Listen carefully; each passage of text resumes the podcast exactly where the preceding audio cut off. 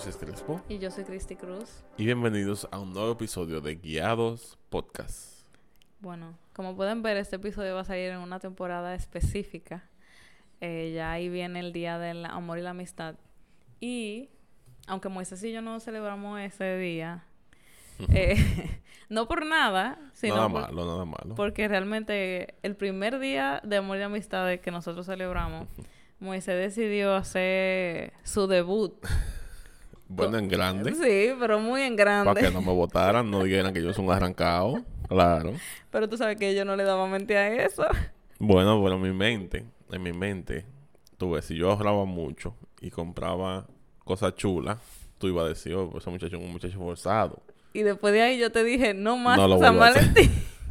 Me dijiste, tú sabes que el año que viene no vamos a hacer San Valentín, ¿no? No, porque me dio apuro con todas las cosas que tú compraste. Moisés compró hasta una Instax. Ay, sí. Él compró y me hizo cosas a mano. O sea, una cosa demasiado Yo esforcé elaborada. mucho, hasta pinté unas letras, una cosa. Estaba por ahí en la caja todavía. Sí, yo la tengo guardada todavía. Porque, que señores, díganme. Yo creo que fue la primera y última vez que yo me esforcé tanto de que, de que manualidades, porque es que yo soy malo en eso, eso es terrible. Y ya después de ahí yo le dije, ya, eh, la próxima vamos a ver qué hacemos, pero nada. No, así. pero yo tengo una cenita en la casa para Claro, la próxima, cualquier claro. cosa. Pero realmente yo tenía tiempo con este episodio en la mente. eh, porque para mí es un tema como que toca las fibras de mi corazón. El tema de cómo cultivar relaciones sanas. Y en este episodio yo no, no, o sea, no vamos a tratar tema de pareja, sino de amistad en general. Eh, porque yo sé que quizá otras personas también puedan sentir lo mismo, que el tema de cultivar relaciones sanas eh, quizá sea difícil. Incluso yo he visto muchos memes en internet que hablan acerca de que, que como Jesús a sus 30 años tenía 12 amigos, con los que- o sea, 11 amigos Y con que los que hacer planes con los dos, con los dos, Ajá. sí, claro. Y era de que, wow, Jesús tuvo 11 amigos. Como, como una persona puede tener esa cantidad de amigos en, su, en su adultez. Entonces, yo sé que personas, o sea, personas se han acercado a mí, me han dicho lo mismo. Como que se les hace difícil el hecho de cultivar relaciones sanas en el aspecto adulto. Eh, yo sé que hay personas que cuentan, gracias a Dios, con sus amigas de la niñez. Eh, yo todavía cuento con mi amiga Gabriela, de verdad, ella es una bendición para mí y estoy reconectando con otra amiga de la niñez que se llama Carla. Pero cuando uno va creciendo, uno se va uno se va dando cuenta como de lo difícil Se que complica. puede llegar a ser cultivar una amistad. ¿Tú sabes qué pasa? Que yo siento que cuando uno está un poco más pequeño, uno le da menos mente a las cosas más profundas. Yo Como creo que sí. Uno no piensa mucho si tiene muchas cosas en común. O eso, eso que, es que nos vemos en el colegio y nos llevamos heavy en el colegio. Son- Es como más, es un poco más superficial, aunque suene mal. Y por eso yo creo que cuando uno crece es, un- es mucho más difícil en comparación mantener las relaciones de amistad. Y Porque- también, ah, perdón. Porque Sí. como que tú te vas dando cuenta de las, de las cosas, de las cosas en las que difieren, de cosas en las que ya no se llevan tan bien, de conflictos. O, bueno, sí, es como por ahí, es como que uno lo, se lo, yo creo que uno compara un poco, por eso se le hace tan difícil el cómo era tener amistades cuando uno era niño y cómo esa amistad es como tenerla, tenerla ahora. Y tú sabes que algo que, que yo valoro mucho, por ejemplo, de esa amistad con Gabriela. Eso mismo, o sea, nosotros comenzamos a ser amigas y yo siento que nosotros comenzamos amigas en sexto, Mm. pero yo siento que ella era, siempre era como que muy madura para la edad que Gabriela tenía. Y por ejemplo, si Gabriela se enojaba conmigo, Gabriela me dejaba de hablar, pero después ella me lo decía, como que mira, a mí me molestó esto. Como que ella era asertiva bien, muy en bien. ese aspecto. Y nosotros podíamos tener como conversación al respecto, enfrentar las cosas y como que, ok, ya, eh, nos perdonamos y seguimos siendo amigas.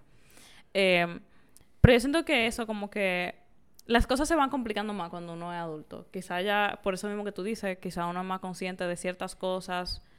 Tiene otras eh, responsabilidades también. Sí, no sé. Yo siento como que yo no, no calculé eso antes de hacer este episodio.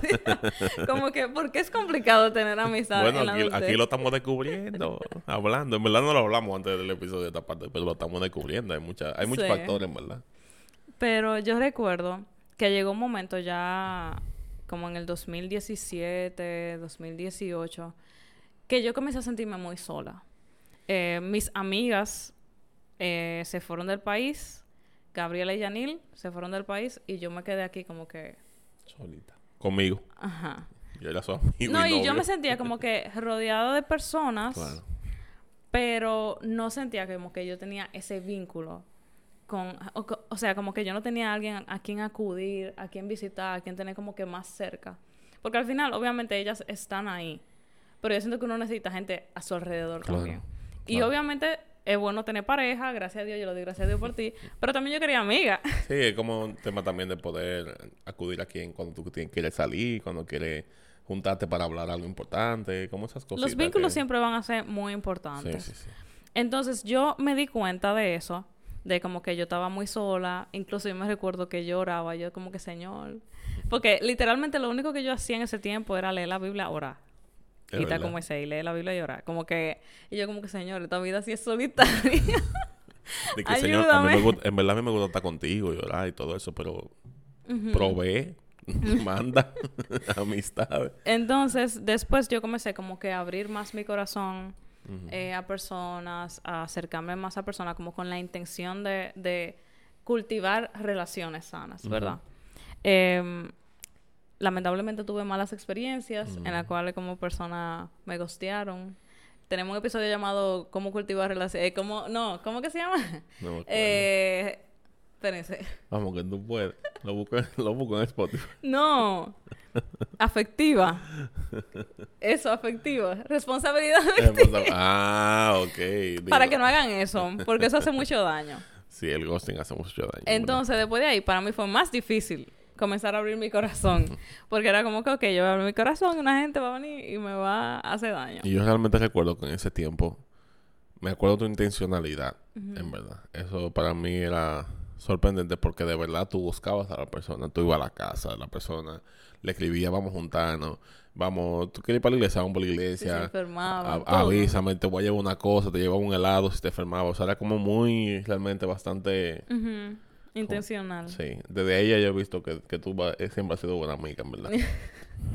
Pero entonces, como que al no recibir lo mismo, eso me, me causó mucha Sí. frustración. Pero llegó entonces otro momento en el cual yo comencé como a abrirme y a... Como que abrirme, pero a sentir que los espacios en los que yo me abría eran como que dañinos para mí. Eran los espacios En los correctos. cuales yo me sentía drenada, en los cuales yo me sentía frustrada, en los cuales yo me sentía como que este no es mi lugar, yo no sé por qué yo estoy aquí, yo no sé por qué yo estoy cultivando esta amistad. y llegó un momento en el cual yo tuve que sentarme y literalmente con un cuadernito anotar, ok, ¿qué está pasando con mi vida? como que, ¿qué? Literalmente la pregunta que yo me hice fue como que, ¿qué tipo de persona yo quiero tener como amiga? Y qué yo estoy dispuesta a ofrecer a esas personas. Porque si algo yo soy consciente es que yo sé que no solamente se trata de lo que yo reciba de una amistad, sino de lo que yo quiero ofrecer y dar a una amistad también. Claro. Eh, en eso sí yo me recuerdo mucho de algo que dice Camila, de que uno recibe lo que uno es.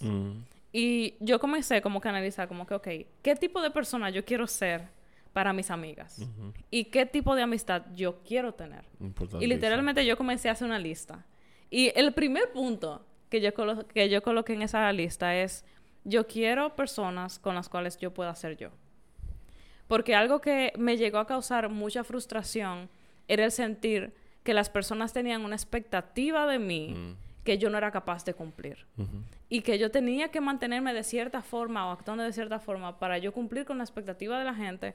Pero al final eso me drenaba tanto porque era como que yo no soy eso. Es que eso no te daba la libertad de tú poder expresarte o decir lo que tú quieras, sino como que todo el tiempo tú tienes que estar analizando a ver si lo que tú vas a decir o hacer encaja en ese grupo Y o encaja con esa persona. Literalmente eso me lo dijo mi, mi psicóloga. Yo Como debí que estudiar eso, verdad. Yo lo he pensado un par de veces.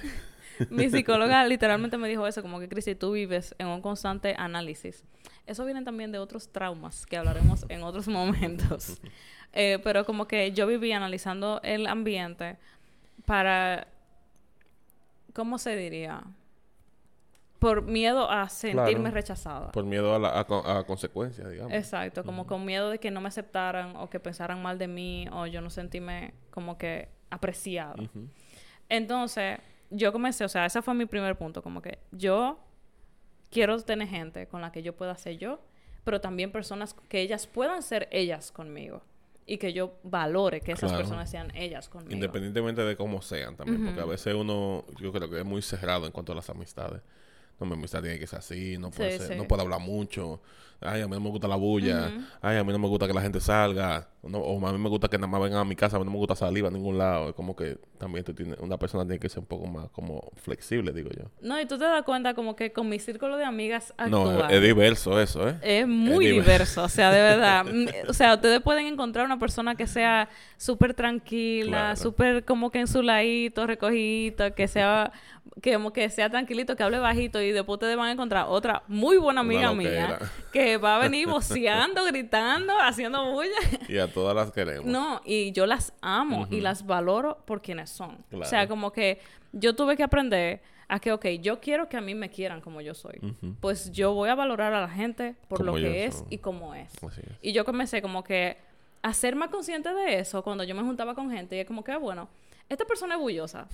Yo no quisiera, como que, no es que yo voy a ser bullosa, pero qué bueno que esa persona es Claro, que tiene su y carácter yo valoro su- eso su y amo eso. Y la gente que es tímida también. Bueno, esta persona es tímida. Eh, quisiera que fuera quizá un chima viva, pero como que también lo amo y lo, y lo Se le lo busca la vuelta, claro. El segundo punto que yo puse en mi lista fue, o no mi lista, sino como, lo- yo siento que eso me estaba ayudando como que ser más clara en cuanto a lo que yo quería. Yo siento que no es una lista, sino como que las cosas iban cayendo de acuerdo a las experiencias, como que tú ibas dándote cuenta. Exacto, No exacto. fue como que tú te sentaste y que, sino que como que iban... Yo puse, yo quiero amigas que sean cuidadosas con sus palabras, mm, que sean asertivas y que podamos tener conversaciones difíciles de manera sana. Para mí eso Wow, es sí. vital. Porque yo soy una persona cero conflictiva. O sea, cero conflictiva, no es que tú y yo no peleamos, No, eh, pasan cosas. pero no que yo voy a estar de que buscando pleito, ni hablándole mal a la gente. No, y como que tú ni- nunca vas a tener una maldad hacia la... No, no, hacia- no, no, como no. que tú nunca vas a querer tener un, tener un conflicto, porque hay gente que le gusta pelear por alguna razón. Tú no. y algo que yo soy muy consciente es que las diferencias van a llegar. Y los momentos en que nos vamos a encontrar frente a cosas que no nos gusten, va a llegar. Claro. Cuando uno se junta mucho con la... O sea, la Biblia, la Biblia dice, hierro... Como, como hierro con hierro se afila, así es el, así son los hombres también. O sea, como que al final, cuando uno se junta mucho con una gente, Claro. uno va a llegar a, a rozar. Entonces, como yo soy consciente de eso, yo quiero personas que cuando rocemos sean capaces de decírmelo con amor y de manera asertiva y de una forma sana. Y de la misma forma, yo me comprometo a hacer lo mismo. O sea, si yo encuentro que pasó algo que a mí no me gustó, que a mí no me hizo sentir bien, yo te lo voy a decir de una forma que no te va a herir, de una forma que no te va a hacer daño, de una forma sana, pero yo te lo voy a decir. Yo creo que eso es muy, muy, muy, muy importante en el tema de construir relaciones sanas. El hecho de que la gente cree que, el- que una relación sana es una relación que no tiene diferencias. Y eso, eso no es ni siquiera eh, posible, yo encuentro. Porque son dos personas diferentes. En algún momento van a diferir en algo. Claro. Entonces la gente confunde el, el tener una diferencia con, con una pelea, con un problema. Y yo siento que por eso terminan como chocando de verdad, ofendiéndose de verdad y se rompen amistades de muchos años por no saber manejar esa parte. De yo te voy a decir lo que no me gustó. O también, no solamente decir, sino aceptar de la otra parte. Que una persona te diga, mira, a mí no me gustó cómo tú hiciste esto. Claro. No es algo personal, no es como que tú me estás O diciendo... no me hizo sentir bien, o no como tú me dijiste bien. tal cosa. Exacto. No es como que tú, no, no como que yo, tú no sirves o lo que sea, sino como que yo quiero... Hay gente que dice, yo quiero hablar contigo para poder resolverlo y seguir siendo amigos. Y hay gente que se lo coge totalmente personal y después de ahí, cruz raya. Claro, pero al final yo entiendo que de ahí viene la mano el ser humilde. El saber reconocer de que yo soy capaz de cometer errores. Saber reconocer que así como yo cometo errores, la otra persona puede cometer errores. Así es. Y que así como yo quiero que me extiendan gracia a mí, yo voy a extender gracia extender a la otra persona claro. también. Entonces, literalmente yo hice esa lista pensando en, o sea, yo quiero tratar a la gente como yo quiero que me traten a mí. Entonces, si yo quiero que la gente conmigo sea así, pues yo tengo que trabajar en yo ser esa amiga que yo quiero que sean conmigo también. Entonces ahí yo comencé como que, ok, si yo quiero ser cuidadosa, o sea, si yo quiero tener amigas que sean cuidadosas con su palabra, que sean asertivas, pues yo voy a ser esa amiga. Entonces, por ejemplo, Cesarina y Camila y Loreta saben muy bien. O Keren también, con Keren. O sea, a mí me encanta mis conversaciones con Keren. Porque con Keren yo puedo decirle, Keren, mira, en verdad, por ejemplo, yo sé que ella no va a tener problema con que yo le diga esto. Como que, bueno, no voy a decir explícitamente. Pero fue una vez que yo le dije, mira, en verdad yo no me estoy sintiendo bien porque yo siento X y Y cosa. y ella me dijo, ay, en verdad, eh, como que yo no me había percatado de eso, perdóname, como que yo no, no, no voy a volver a hacerlo. Como que tener esa libertad con mis amigas, de yo poder decirle en cualquier momento, de una forma sana, como que mira, esto no me hizo sentir bien, quisiera que trabajemos esto, y que ellas sean responsables de asumir como que, bueno, es verdad, tú puedes tener razón, es verdad, perdóname, eh, no lo vuelvo a hacer. Para mí eso vale oro. Y no tener ese miedo de como que tú vas a ser contraatacada al momento de decirlo también. No. Eso es algo que nosotros tenemos que también tener en cuenta, como que nuestras amistades a veces nos van a decir cosas y lo importante es escuchar en ese momento, no contraatacar, no decir, pero tú hiciste tal cosa, que sí, que, pero tú también haces esto, es como que déjame analizar esto y darle caco y decir, ok, déjame yo cambiarlo para que mi amiga se sienta mejor o, mi amigo o cualquier relación. Sí, y para mí, o sea, para mí eso vale tanto porque yo soy del tipo de persona que si, si algo me hizo sentir mal y yo no lo digo, tú me vas a ver diferente. O sea, a mí se me nota. sí, exacto. La gente lo nota 100%. Cuando, yo, cuando algo me hizo sentir mal y yo no me siento la libertad de decirlo, yo prefiero tomar distancia pero yo necesito decirlo. O sea, yo necesito saber que yo tengo el espacio seguro para poder decirlo, el espacio seguro para poder ser escuchada y como que yo sienta como que se va a tomar alguna acción al respecto. Y, o sea, eso es algo que yo valoro mucho de las amistades que yo tengo hoy día. El hecho de que yo tengo esa libertad, pero ellas, mis amigas también tienen esa libertad. y saben que en cualquier momento... Y yo misma se lo digo. O sea, yo misma me acerco. Si yo siento como que algo está diferente, yo me acerco y le digo, mira, todo está bien. Yo te hice algo que te hizo sentir mal eh, tú me puedes decir cualquier cosa, o sea, como que yo misma me pongo en la disposición de, si algo te hizo sentir mal que yo hice, dímelo. Yo estoy aquí para que lo podamos resolver porque al final, para mí la amistad vale más que cualquier otra cosa. Claro. Para mí otro punto importante era que fueran recíprocos, o sea, tener amistades recíprocas. Eh, no el hecho de yo sentir como que yo me invierto, me invierto, me invierto y como para atrás, como que nada. Porque al final, no sé si va a sonar mal o no, pero yo creo que lo lógico es como que cuando uno se invierte tanto en una persona, uno espera como que recibir lo mismo hacia atrás. Y eso era algo como que, señores, yo comencé a orar específicamente por esas cosas. Como que, Señor, dame amigas que sean sanas, dame amigas que, que, sean cuidadosas con sus palabras, dame amigas con las que yo pueda ser yo, con las que ellas puedan ser ellas, dame amigas que sean recíprocas. Porque para mí, el tiempo de calidad es muy importante. O sea, por ejemplo, ya yo sé que si ustedes han escuchado otro episodio de nosotros, ustedes van a saber. Pero, por ejemplo, cuando Moisés a veces, cuando comenzamos a vivir juntos, que pasábamos todo el día en la casa, y a veces yo le decía a Moisés como que yo siento que tú y yo no estamos juntos. Y Moisés como que sí, pero estamos todo el día en la casa, sí, pero no estamos hablando. o sea, no estamos juntos, estamos en el mismo espacio. Exactamente. Yo le decía eso a Moisés como que estamos en el mismo espacio, pero no estamos pasando tiempo de calidad. Y para mí eso es vital. Entonces el hecho de yo sentir como que yo tengo gente con la cual yo quiero pasar tiempo, con la cual yo me quiero invertir y también sentir que esa persona tiene la misma intención conmigo como de, de querer pasar el mismo tiempo, de tener una amistad recíproca, vale oro. Sí. Entonces, dentro de eso se podrían decir muchas cosas, ¿verdad? Para tener una amistad, el hecho de, de respetar las diferencias, por ejemplo, el hecho de no juzgar las ideas diferentes de otras personas, el hecho de ser amable, y sabe decir gracias, por favor, de cultivar la amistad con mimo. O sea, como que hay muchos aspectos dentro de eso. Para, para mí eso eran como que los hospitales, ¿verdad? Y de verdad, o sea, yo siento que hay una diferencia cuando uno sabe lo que uno quiere. Porque ya uno sabe identificar lo que uno no quiere. No sé si hace sentido. Claro que sí. O sea, yo he escuchado...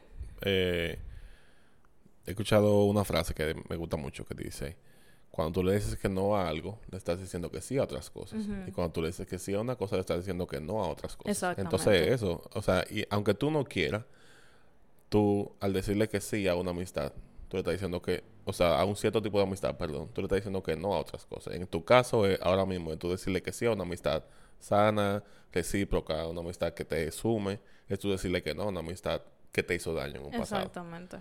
Y literalmente ese era como mi objetivo. Y yo de verdad me di cuenta de que todo cambió. O sea, como que ya yo soy muy consciente del tipo de amistad que yo busco y yo soy muy consciente de las cosas que yo no quiero. O sea, ahora mismo yo no yo no quiero una amistad en la cual ten las cosas turbias, en la que haya un ambiente tenso, en el cual las palabras no se cuiden, en el cual la amistad no se cuida. O sea, como que... O la amistad no sea recíproca. Como que ya para mí eso es como no, automáticamente.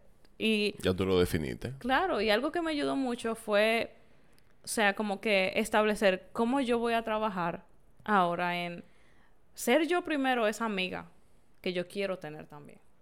Y lo primero que yo hice fue comenzar como a establecer límites más claros. Em, como a, cuando yo llegaba a un espacio, en vez de abrirme mi corazón tan rápido a cualquier persona, sea un poquito más observadora como yo lo era antes, Ujú. pero no con el corazón cerrado, sino estar dispuesta a ver como que cómo es la gente, como, o sea... Yo creo que sé- también tu- tus Ajá. expectativas eran un poco diferentes. Ujú, cuéntame. Eran de... Yo no- ya tú no entrabas a la, a la relación de amistad diciendo como que ya esta va a ser la amistad y punto y vamos a ser mejor amiga y que sí. o qué. Porque yo en un inicio antes, tú eras más open así, digamos, como con, con ciertas amistades que te hicieron daño, que te hicieron, como dijiste ahorita, ghosting. Era como que yo quiero ser amiga de esa persona yo voy a dar todo de mí para ser amiga de esa persona. No importa. Y va a ser mi amiga, que sí, ok. Y después pasaba lo que pasaba y era como que, mira, al final pues yo di todo de mí. Entonces ahora tú entrabas como que, bueno, yo vengo con el corazón abierto, estoy dispuesta a ser tu amiga, pero sin ninguna expectativa. Si no se Sí, da, pues yo entendí y no se dio, porque no se, porque no necesariamente somos compatibles como amigas. punto. Exactamente. Yo siento que tú lo resumiste a la perfección ese punto. De verdad, tú lo dijiste mejor que de lo que yo lo pudiera haber dicho. Pero literalmente eh, eso. O sea, como que ahora mismo yo siento que yo estoy en ese punto. En el cual yo... O sea, yo te estaba comentando acerca de eso con una persona. De que ahora mismo yo estoy abierta a cualquier persona. Pero ya yo no... Ya yo no... Es que yo siento que tú lo dijiste bien. Como Eso que... mismo, eso mismo. Como que tú estás abierta a que llegue una persona, pero no hay por qué hacerse expectativas desde antes. Sino que dejar como que si vamos a tener, a intentar tener esa relación de amistad, porque las cosas fluyan y que se vayan dando. Porque yo entiendo que una relación de amistad tiene que ser así. Tú no puedes forzar una relación de amistad, no puedes obligarte a tener una relación de amistad.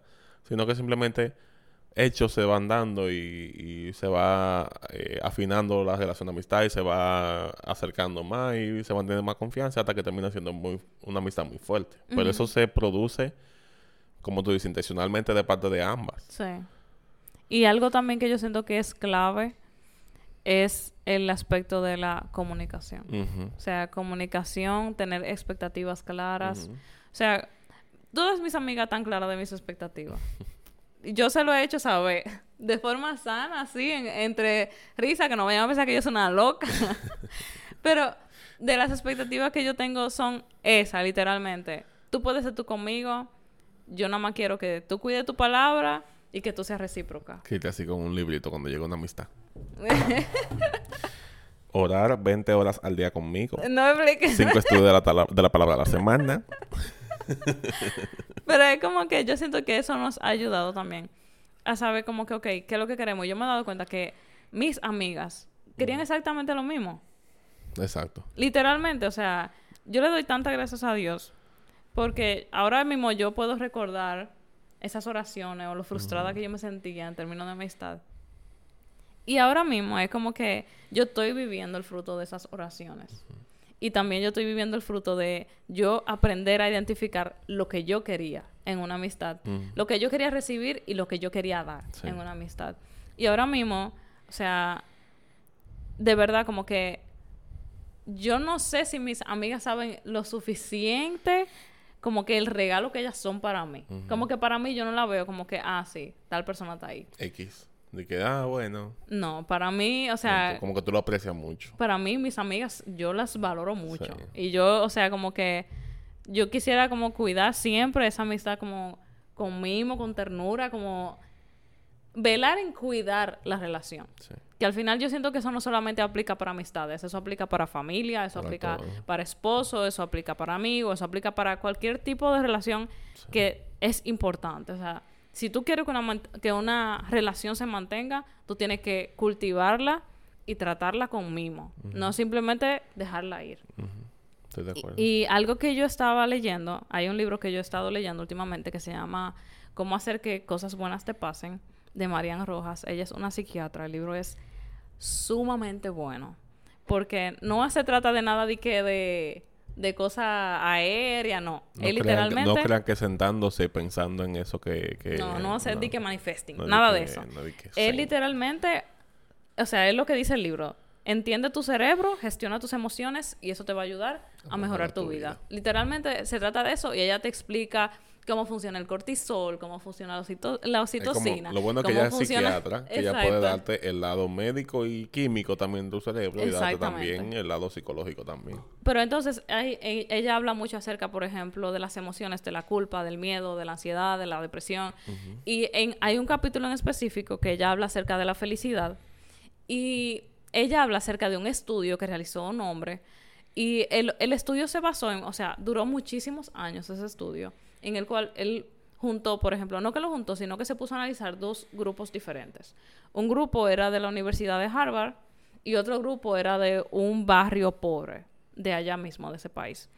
Entonces, él comenzó como a analizar qué era lo que hacía feliz a las personas.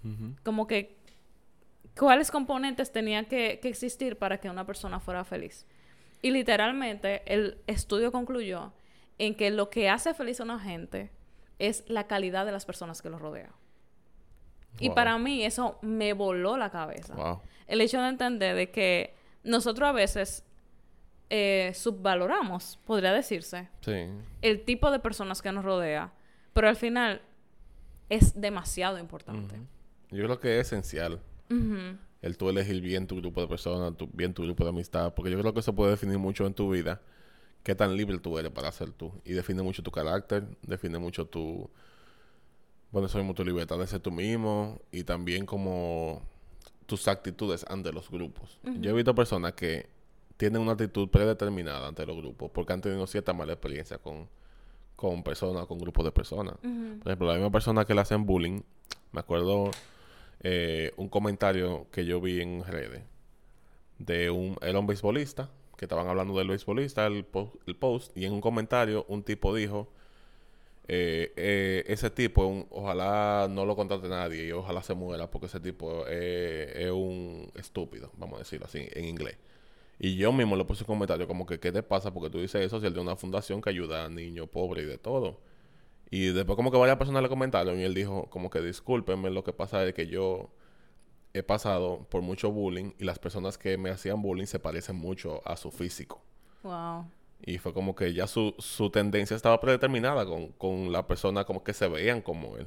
O los grupos de personas que se veían como él. Ya él entendía que todas esas personas eran malas y le hacían bullying a la gente. Entonces como que es real que tú te predispones de acuerdo a la actitud que tú tuviste o lo- la actitud que tuvieron contigo en ciertos grupos. Entonces por eso es tan importante tú rodearte de la persona indicada. Y hay algunas cosas, algunas cosas breves que yo quiero leer del libro.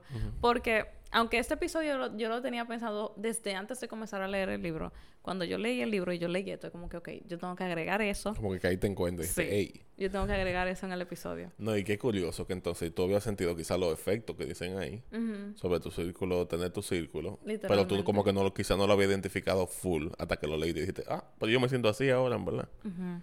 Ok, ya yo les expliqué el estudio. Voy a comenzar como del final. Dice, el mensaje es tan claro y sencillo como este, o sea, el del estudio.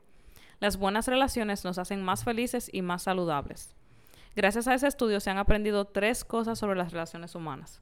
La conexión social nos beneficia y la soledad mata. Dicho así, resulta fuerte, pero es cierto. La soledad mata. Las personas con más vínculos con la familia, amigos o la comunidad son más felices, más sanas y viven más, tiempos que más tiempo que las personas que tienen menos relaciones. El otro punto dice, lo importante no es el número de vínculos sociales, sino la calidad de estos. Y cuanto más cercanos, más importantes resultan que sea de calidad. Vivir inmersos en un conflicto resulta perjudicial para la salud. Wow. Y el otro punto dice, las relaciones buenas no solo protegen el cuerpo, sino que también protegen el cerebro. Se, po- se podía intuir, pero el estudio lo demostró. Tener una relación de apego seguro con otra persona durante la vejez proporciona protección y los recuerdos de esa persona permanecen más nítidos durante más tiempo. Al revés, las personas inmersas en relaciones que, en que se sienten que no pueden contar con el otro pierden antes la memoria. Hay otra frase que ella, que ella dice que realmente quiero compartir con ustedes. Dice, la amistad es el, es el grado excelso de interacción con otros, por debajo del amor. Para que surja una verdadera amistad, tiene que producirse una convivencia, un intercambio de vivencias y emociones. La amistad se hace de, de confidencias y se rompe a base de indiscreciones. Hay que cuidarla con mimo. La amistad consiste en una relación de igualdad con intimidad y aprendizaje. Por eso hay que trabajarla con artesanía y tesón. O sea, para mí eso es como que, wow. Yo siento como que me describe a la perfección porque yo me di cuenta de eso. O sea, la importancia de tener buenas amistades y la importancia de cultivarlas y de nutrirlas y de cuidarlas es como que vital. Entonces, ella después dice, da como que algunos puntos acerca de cómo generar correctas relaciones con los demás. Yo les voy a leer los puntos porque obviamente ella lo explica todo, pero yo no lo voy a explicar no todo. tanto, pero ustedes pueden comprar el libro. el libro, eso, eso no se están pagando, pero compren el libro, que es muy bueno. el punto número uno es que tienes que mostrar interés por las personas. Mm. Literalmente, o sea, uno tiene que mostrar interés. ok, seguimos. Eso, eso de que de hacerse lo importante, eso no es verdad que funciona. Me tienen harto con eso. El punto número dos, haz un esfuerzo por recordar los datos importantes. O sea, hacer sentir a la gente que te importa lo que te dicen. Yo tengo que, ser un poco mejor en eso de los cumpleaños, pues, los datos. Y como que, lo o sea, yo siento que cuando uno se recuerda de los momentos importantes, eh, la gente se siente amada porque como que tú cuidaste esa información y tú te recuerdas de lo que te estoy diciendo. Entonces, el punto tres dice profundiza en ellos, en sus vidas, aficiones y profesiones. Lo mismo, como mostrar interés, diría yo. El punto número cuatro es evita juzgar. Al final, todo el mundo es diferente, todo el mundo hace las cosas de forma diferente, piensa de forma diferente. Simplemente hay, que amar a la gente por lo que es. El 5, no impongas tu criterio, creencias o valores. Muy importante, creo que no hay que decir nada. Segunda, sin imponer. Dice, ah, bueno, en ese punto ella puso un cuadrito que me llamó mucho la atención que dice, si quieres influir en alguien, si quieres transmitir tus ideales, aprende a ser buen ejemplo. Eso en verdad está buenísimo. Porque al final, en vez de estar imponiendo lo que tú crees, modela lo que tú crees. Y al final, siendo un buen ejemplo, la gente lo ve mejor que si la gente ve el resultado en ti, yo entiendo que claro. van, a, van a incluso copiar quizás cosas. Y eso influye mucho en el cristianismo también. O sea, uno tiene que vivir la Biblia, modelar la Biblia con como uno la vive. Y la gente va a ver mejor a Cristo que solamente a través de lo que uno dice. Entonces, el número 6 dice, asómbrate y aprovecha los intereses en común. Em, el número 7 sonríe y ríe con ellos. El 8 canta, pero también en grupo. Ella ahí habla acerca de los beneficios que se ha dado como un análisis acerca... Ella ahí habla acerca de estudios que se han hecho y se han encontrado los buenos resultados que hay cuando tú cantas en grupo con gente. Em, sin duda alguna, cuando se hace karaoke... Iglesia, conciertos, karaoke. Sí. Eso es parte de... Mira, qué curioso, porque yo conocí un, un, grupo que estudiaba... ¿Qué es que estudiaba? Eh, teatro musical. Y esa gente eran inseparables. Yo no sé si era porque andaban juntos todo el tiempo, pero eran literalmente inseparables esa gente. El número 9 dice, ayuda si puedes. El 10, no tengas miedo a sentirte vulnerable ante otro o pedir ayuda. El 11, habla bien de los demás y no critiques. Porque aquí habla acerca de el cortisol que se libera cuando uno critica, que literalmente en uno se genera esa, o sea, se libera el cortisol. Exactamente. Y uno no se da cuenta de eso. Pero, o sea, yo me puse a analizar y en verdad, la veces que yo he llegado como a criticar a alguien, me da pique. Me enoja, de verdad. Persona, tú te... ¿Y por qué esa persona es así? Ajá.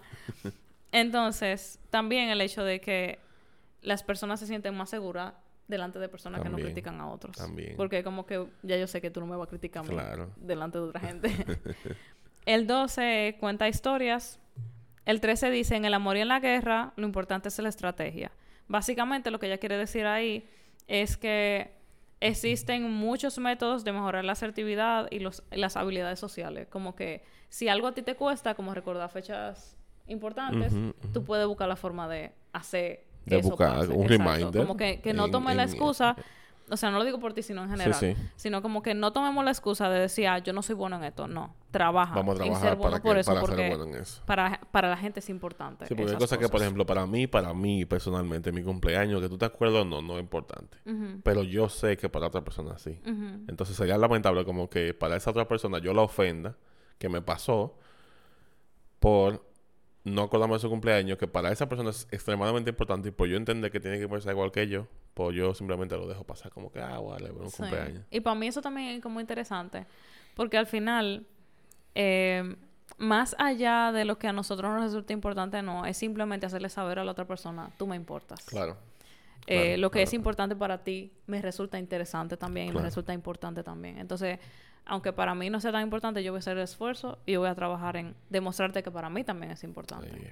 Entonces yo siento que cuando uno comienza a pensar las cosas de esa forma, uno deja de acomodarse tanto a lo que uno piensa, a lo que uno crea, a lo que uno considera, y uno comienza a ver más a las otras personas, a interesarse más por las otras personas y a darse más.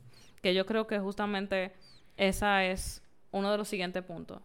Como que no olvides que para recibir Hay tienes que dar y tienes que darte primero. Mm, O sea, como que lo mucho que uno tiene que extenderse y darse a los demás Sí. para recibir relaciones sanas. Otro punto, son, son muchos, con mucho. eh, es no pierdas la educación. A mí me encantó ese, porque uno de los episodios que tú y yo hicimos hablamos acerca de que Mm. con la confianza, cuando uno invierte mucho tiempo en una gente, a veces uno por la confianza deja de ser educado. Y deja de ser cortés y deja de ser amable y deja de cuidar la relación. Y ella habla aquí de no pierdas la educación. Hay palabras que tocan el corazón de otro. Por ejemplo, gracias, perdón y por favor. O sea, como que no perder la educación por la confianza. Claro. Que eso es vital. Entonces, intentar ser amable es más importante de lo que puedas imaginar. Eso es otro punto. Y creo que ahí ya fueron 16 puntos. ¿eh? Bastantes. Yo hice una lista de tres. Ella hizo una lista de 16. Para que ustedes vean como que lo mucho que realmente se necesita para rela- crear relaciones sanas. Pero al final, lo importante que es crear relaciones sanas y que esas relaciones sanas sean, o sea, que esas relaciones cercanas sean de calidad. Claro. Porque al final, literalmente, por los estudios que ella demostró, se dio a notar que la gente es más feliz mientras tiene mejores vínculos sociales. O sea, vínculos sociales sanos con las personas. No más amigos, no más vínculos sociales. Literalmente. Eso, eso, mira, de verdad puede ser absolutamente nada. Lo digo también por experiencia, porque hubo una etapa de mi vida cuando era más joven que quizá yo tuve 800 amigos. Y quizá todo el mundo me conocía, yo conocía a todo el mundo, pero realmente eso nunca fue lo Sí. que sanó mi corazón o lo que me hizo entender lo que era una amistad real. Ujú. Y entonces, yo diría como que agarrando eso que tú dijiste, lo dejaría con la frase que ella dijo. Lo importante no es el número de vínculos sociales, sino la calidad de estos. Y cuanto más cercanos, más importante resulta que sean de calidad. O sea, literalmente, para ser felices, un- una clave para ser feliz es el cuidar los vínculos sociales en los que estamos y los que tenemos. Entonces, Nada. nada. Yo Sí. siento que eso aplica, como dije, para amistad, para familia. Sí. Porque al Hablamos final- de amistad aquí, pero realmente yo creo que aplica absolutamente todo. Para la fi- yo siento que ah, quiero hacer un paréntesis aquí porque al final para la familia yo, yo siento que aplica de igual manera. O sea, uno si uno quiere tener vínculos sanos con su familia, uno primero tiene que comenzar a trabajarse uno mismo. Y al final yo siento que no le damos tanta importancia a la familia y a cuidar nuestros vínculos con nuestra familia como deberíamos. Eh, no digo en general, yo sé que hay personas que cuidan mucho sus vínculos con sus padres, Claro. con su mamá, con su Con sus papá, con su, abuelos, ajá. hermanos. Pero quizá otra persona que quizá no lo esté haciendo tanto, yo diría que es igual de importante cuidar esos vínculos y mantenerlos fuertes y sanos. Hay una frase que, de- que tú me acabas de decir ahí, que era que tú tienes que dar y darte primero. Y me acuerdo que tú fuiste amiga de tu abuela. Sí. Y yo creo que tu amistad con tu abuela comenzó cuando tú te diste primero. Cuando tú Sí. dijiste, yo me voy a acercar, yo voy a hablar con mi abuela, yo voy a tener una relación con mi abuela. Y como que yo pude ver cómo las cosas evolucionaron realmente de ser prácticamente extrañas, que simplemente las unía el vínculo familiar de abuela y nieta, a hablar a cada rato, llamarse. Mira que tu, tu abuela te llamaba reclamándote, tú me has llamado a mí, tú no has pasado por aquí. Ah, sí, abuela, yo voy a pasar por aquí. Era como que esa relación de amistad real. No, y realmente, para mí, yo no sé, a mí, este tema a mí me gusta mucho, en ¿verdad? Porque yo he visto los resultados en mi vida.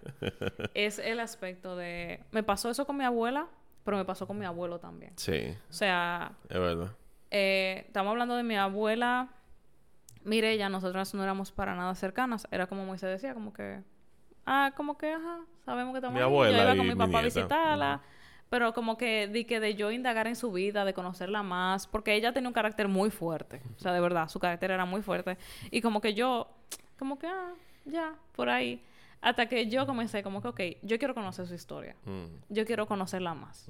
Y yo comencé a visitarla más yo sola, o sea, sin mi papá, que eso fue lo raro. Exacto, porque antes, iba su hijo, obviamente iba, pero ya cuando tú te integraste sola, ya es como que, hey. Y yo comencé a ir a su casa. Y yo comencé a sacar los álbumes de fotos y a sentarme con ella, ok, ¿qué pasó en esta foto? De esto. ¿Qué pasó en esta foto? ¿Y qué pasó en la otra? Y ella comenzaba a contarme las historias. ¿Y cuántas historias interesantes que se hubieran perdido? Sí. De no haber tenido ese acercamiento, ¿sabes? Que se hubieran simplemente quedado en la mente de, la abuela y pudieron ya ser, como traspasada a ti. Sí, ella cuando comenzaba a contarme todo eso, yo recuerdo incluso que yo comencé a decirle te amo.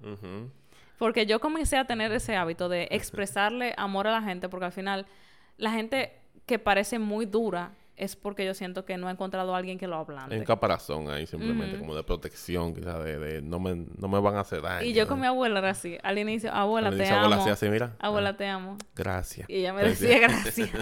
y yo me reía porque yo sabía que ella no tenía esa costumbre. Claro. Entonces, después fue como que yo cada vez que la veía, abuela, te amo, abuela, te amo. A todo momento que ella, me recuerdo ese día, que ella me agarró la mano y me miró y me dijo, yo también te amo. Y para mí eso fue de que, ¡wow! Por fin. Lo logré. y ya después de ahí, ella misma me agarraba la mano, ella misma me, me, demostraba cariño, me llamaba para exigirme que yo no la había llamado, para decirme que yo no la había visto, que yo no la había, o sea, como que ya ah, comenzamos con ese vínculo más cercano. Sí. Eh, que realmente yo le doy muchas gracias a Dios porque pudimos formar ese vínculo. Pero literalmente la que comenzó fui yo. O sea, yo fui que tuve que entregarme así y al final, gracias a Dios que ella respondió de esa forma. Y yo siento que muchas veces por orgullo hay personas que entienden que no, yo no voy a hablarle hasta que no me hable por primera vez. O yo no me voy a acercar si esa persona no se acerca. Como que, o sea, inténtalo tú sabes, es tu familia y yo entiendo si no funciona y yo entiendo que tampoco obligado. Pero ¿por qué no intentarlo? ¿Por qué no darle como una, una, una, apertura que pueda pasar? Y si no pasa, como hablábamos ahorita de lo de las amistades, si no pasa por... Ya, aunque sea tuviste la, la amabilidad de intentarlo, tú sabes. Y si pasa, te estás ganando quizá una gran amistad de toda tu familia. Y lo mismo pasó con abuelo. Como que tú te recuerdas. Yo me acuerdo que abuelo, no, abuelo, eh, a mí me dieron un cuco con tu abuelo al inicio, que yo no podía ni mirar a los ojos. Eso era, eso era una cosa, un lío. sí, eso era Moisés que no podía ni abrazarme mucho, que después abuelo se iba a quillar, que abuelo iba a criticar. Tu mamá me decía, no va a Cristi ahí en la casa de ellos, porque él... Y después yo comencé a decirle así, abuelo, abuelo, te amo. Y él así, como que no sabía qué hacer al inicio. pero después abuelo se volvió, yo no sé cómo aplicarlo, como abuelo se transformó. Ay, sí. Y después ahora todo conmigo es, él nada más escucha mi voz y él dice, mi cuerpito. Mi cuerpito, ¿dónde está? Yo quiero verte, ven a vivir conmigo. o sea, como que yo siento que, que el entregarse y darse realmente puede producir un cambio en la vida de la gente. Realmente sí. Y con eso mismo que tú decías de, de intentarlo, de mm. hacer el esfuerzo con otras personas, es como Moisés dice, o sea, vamos a hacer esfuerzo. Obviamente aquí no estamos hablando de personas que sean tóxicas, de personas que sean abusivas, de personas que sean dañinas, que, que estén constantemente diciendo palabras hirientes. Porque obviamente con esas personas hay que tener sus límites. No es que vamos a ser enemigos, pero yo tengo que cuidar mi corazón, entonces mantenemos nuestra distancia cordial. Claro. Eh, pero si no es así, si no son personas que son dañinas y simplemente hay una distancia y quizá no se han sentado a analizar por qué la distancia, ¿por qué no hacer el esfuerzo? Sí. Entonces, yo siento que eso aplica mucho para todo y vamos a hacer el esfuerzo con nuestra familia también. O sea, y a veces yo siento que cuando uno se dispone a escuchar la historia de la gente, porque muchas veces uno, uno no sabe por qué la gente como es. Y cuando uno entiende, incluso, ustedes ven este libro del final, porque incluso en este libro, en el capítulo que habla del perdón, pues ella habla, no le dé tanta así. Ya le dimos free promo, pero ok. no importa, no importa, porque es bueno y, te ayuda, está bien. En, el capítulo que habla del perdón, ella dice algo que es tan cierto. Y es que cuando tú, cuando tú te pones a analizar la historia de la gente, tú puedes comprender un poquito mejor por qué la gente como es. como es y no es que lo justifica, pero ya eso te da como un poquito más de, paz de... Ah, bueno. Esa persona quizás... O sea, te ayuda a no guardar rencor, a no guardar resentimiento, a no guardar malos pensamientos ¿Qué sino pasó? simplemente entender la historia de esa Claro, persona. que te pasó con tu abuela también, ahora hablando de eso. Tú entendiste por qué tu abuela tenía el carácter que tenía, de dónde viene, que ya viene también de sus padres, como que no, ella no tuvo esa costumbre de todo ese amor, de toda esa expresión. Y yo creo que así con todo el mundo al final. Uno tiene que comprender un poco más el background, que a veces obviamente no es que vamos a justificarlo, decir que está bien las actitudes. Exacto, exacto. Pero entender, eh, yo creo que al entender de dónde viene podemos ser un poco más empáticos. Literalmente. Eso es lo que ella explica en el capítulo de perdón. Entonces, nada. Un poquito largo el episodio. No, no, no, está perfecto, creo yo. Creo que hablamos lo necesario, pero creo que es un tema muy importante y también una visión muy importante y diferente de lo que es la amistad, ¿no? Así que nada, gracias por escuchar.